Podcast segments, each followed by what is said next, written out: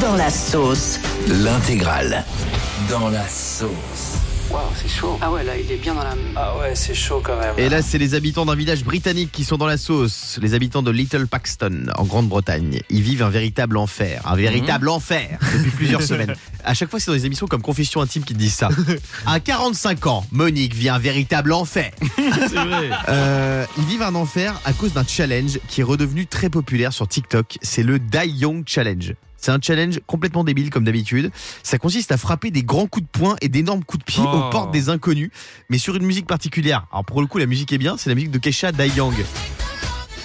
Ah oui.